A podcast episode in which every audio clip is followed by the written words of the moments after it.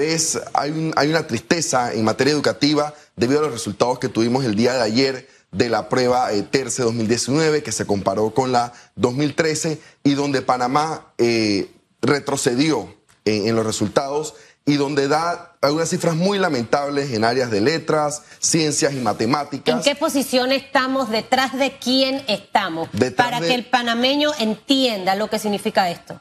Detrás de países como Nicaragua, Guatemala y El Salvador, que se mencionan estos ejemplos porque son países que cuentan con una, una renta media mucho más alta, con un PIB per cápita mucho más alto. O sea que nuestra educación es inferior a Guatemala y a Nicaragua. Y correcto, según, este según la, última prueba eh, que se publica el día de ayer, y que no solamente eso es lo preocupante, sino que esta prueba que ojo, es 2019, por tanto es antes de la pandemia, marcó un retroceso en la educación panameña. Nosotros en la prueba 2013 eh, superamos el promedio que sacamos en la prueba 2019, eh, por tanto lo que nos preocupa eh, como país y como panameño, a mí lo que más me preocupa es que si retrocedimos en el 2019, ¿cuáles serán los resultados después de la pandemia? Después de 18 meses fuera de las aulas de clase de nuestros estudiantes, después de un año que ha sido tan difícil en materia educativa, ¿cuáles van a ser los resultados? Y no podemos quedarnos en los resultados. Hace falta, hace mucho tiempo ya, y, el tema de los logros en la educación corresponde a, a varios años de trabajo para poder visualizarse y es por eso que debemos accionar en el momento preciso que se tienen los resultados. Esto es importante, tener las evaluaciones es importante para saber justamente dónde fallan los estudiantes y dónde tienen que tomarse las acciones. Ahora, eh, hemos tenido varios resultados a lo largo de la pandemia dentro de los países con menos horas de clases. Ahora este tema del UNESCO. Y por ahí vendrán todavía más. La pregunta de redes hablaba si realmente la educación es la estrella de, esta administración. Y hablábamos con Aida Michel de Maduro del liderazgo y de la voluntad y el compromiso eh, en temas como educación, economía y el tema de salud. ¿Qué hace falta, Blois? O sea, la semana pasada o antepasada el viceministro aquí pidiendo nos hablaba de que estaba pidiendo eh, traslado de partida en la Asamblea para poder terminar las escuelas. Sin embargo, los diputados tuvieron un renglón de su presupuesto para comprar laptop y entregarlas a modo de clientelismo en sus comunidades. Entonces, realmente cuando algo es la estrella, yo establezco prioridades. ¿Crees que, que es una prioridad? La estrella es la educación.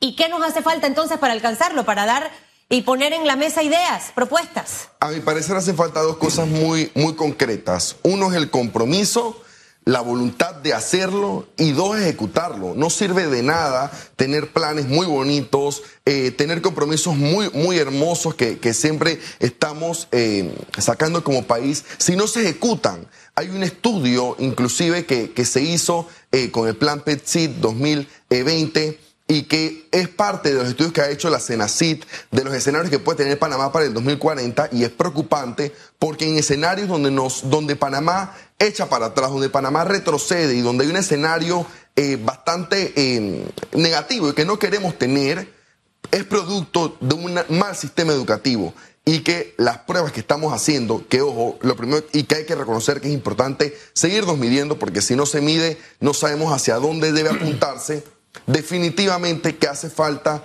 la voluntad de ejecutar lo que estas pruebas nos están diciendo que debemos hacer como país.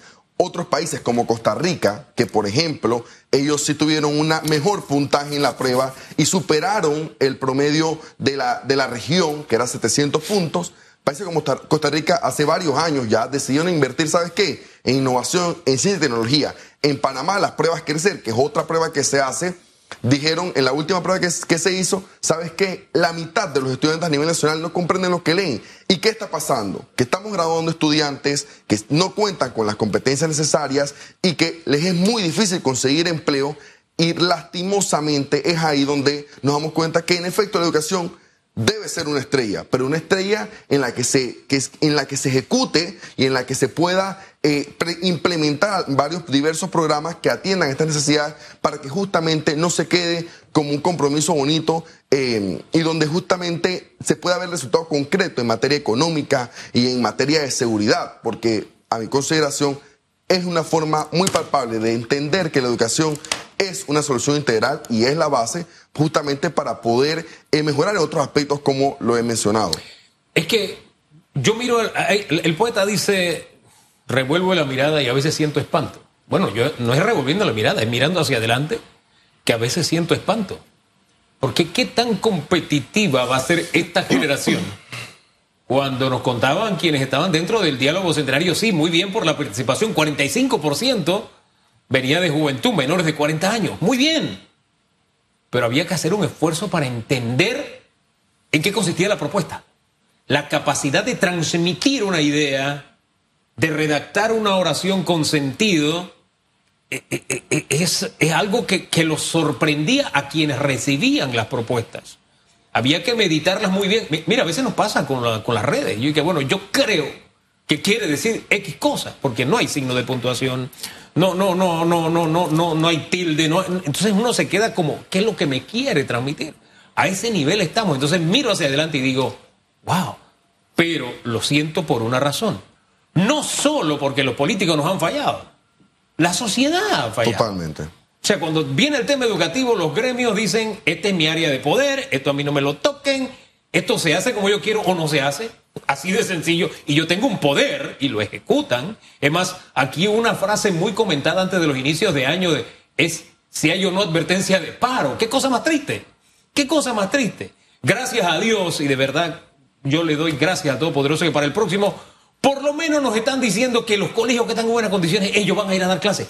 Por lo menos está diciendo la dirigencia. Eso es bueno, ese es un paso adelante. Pero siento que se ha perdido de vista que el sujeto y objeto de la educación es el, estudiante, no es el dirigente docente, no es el profesor, no es el maestro, no es el padre de familia, no es el gobierno, es el estudiante. Y en la medida en que abramos los ojos a esa realidad, podemos concentrarnos en quién es el que necesita la solución. Es el que necesita la medicina y necesita que la medicina se la demos todos.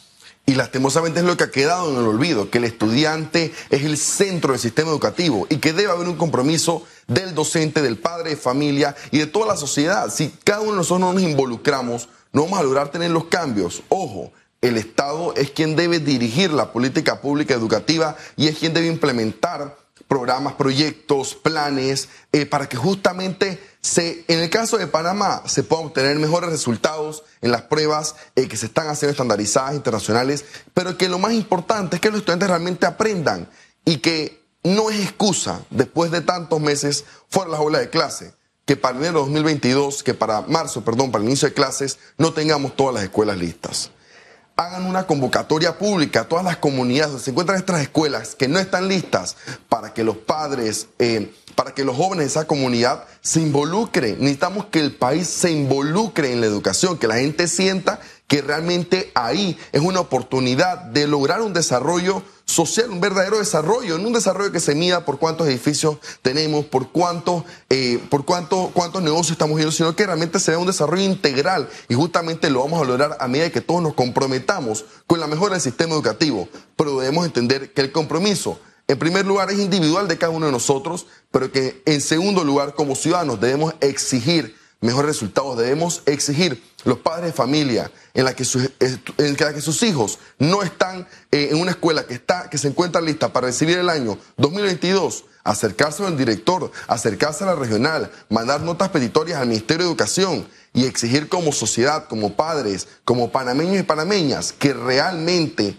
la voluntad tiene que verse reflejada en el compromiso, en la ejecución de que todas las escuelas deben estar listas para el inicio del año 2022, porque ningún estudiante panameño se le puede negar el acceso al sistema educativo y mucho menos después de tanto tiempo fuera de las aulas, la posibilidad, no se le puede negar la posibilidad de aprender a voz con el docente, que debe tener un compromiso importante y que en este día, Día del Maestro, el llamado es realmente a ellos, a que si bien es cierto hay muchos docentes que tienen la voluntad, que tienen el compromiso de hacer grandes cambios, se le debe contagiar a aquellos que hemos visto que simplemente en momentos como estos y críticos y duros de pandemia han sacado excusas para no regresar al aula y para no innovar en el sistema educativo. Ojo, y ese es uno de los grandes temas del diálogo bicentenario. Que la gente le está diciendo a las autoridades, auxilio, este es nuestro problema los problemas ya están. Los problemas ya los sabemos. Hay 21 diálogos en educación. Los problemas los sabemos. Las propuestas las tenemos. ¿Cuándo las vamos a ejecutar? con la diferencia de que este viene de abajo hacia arriba. Dios quiera que eso marque alguna diferencia en la mentalidad es lo mismo de nuestro líder. De otros temas donde tenemos también esa cantidad infinita de diálogos y de propuestas. Ya es momento de dejar de hablar. Es momento de actuar. El país lo necesita. Compromiso auténtico y sincero y ganas en realidad de cambiar las cosas. Gracias, señor Blois. Siguiendo el consejo, dejamos de hablar porque se acabó el tiempo. Gracias. Gracias a ustedes. Contento de regresar.